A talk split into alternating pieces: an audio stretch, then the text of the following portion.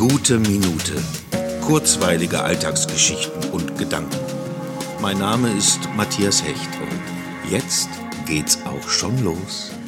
Puh, so, einmal gefreut, durchgeatmet und einfach weiter. Druck? Wer spricht denn hier von Druck? Dieser gefühlte Zwang, etwas schaffen zu müssen.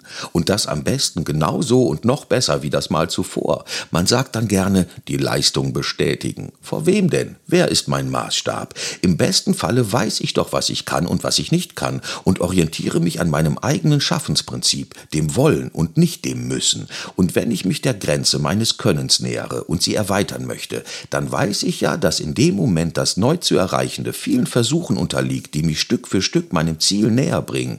Das Tun ist doch immer etwas im Prozess befindliches und ein nach allen Seiten offenes Gebilde. Mal stürzt es ein, dann kommt noch ein Stockwerk drauf oder ein weiteres Fenster öffnet sich. Im Unplanbaren, nicht Fixiertem liegt die Triebkraft. Da können noch so viele alle möglichen Erwartungen haben. Ich lasse mich nicht hetzen.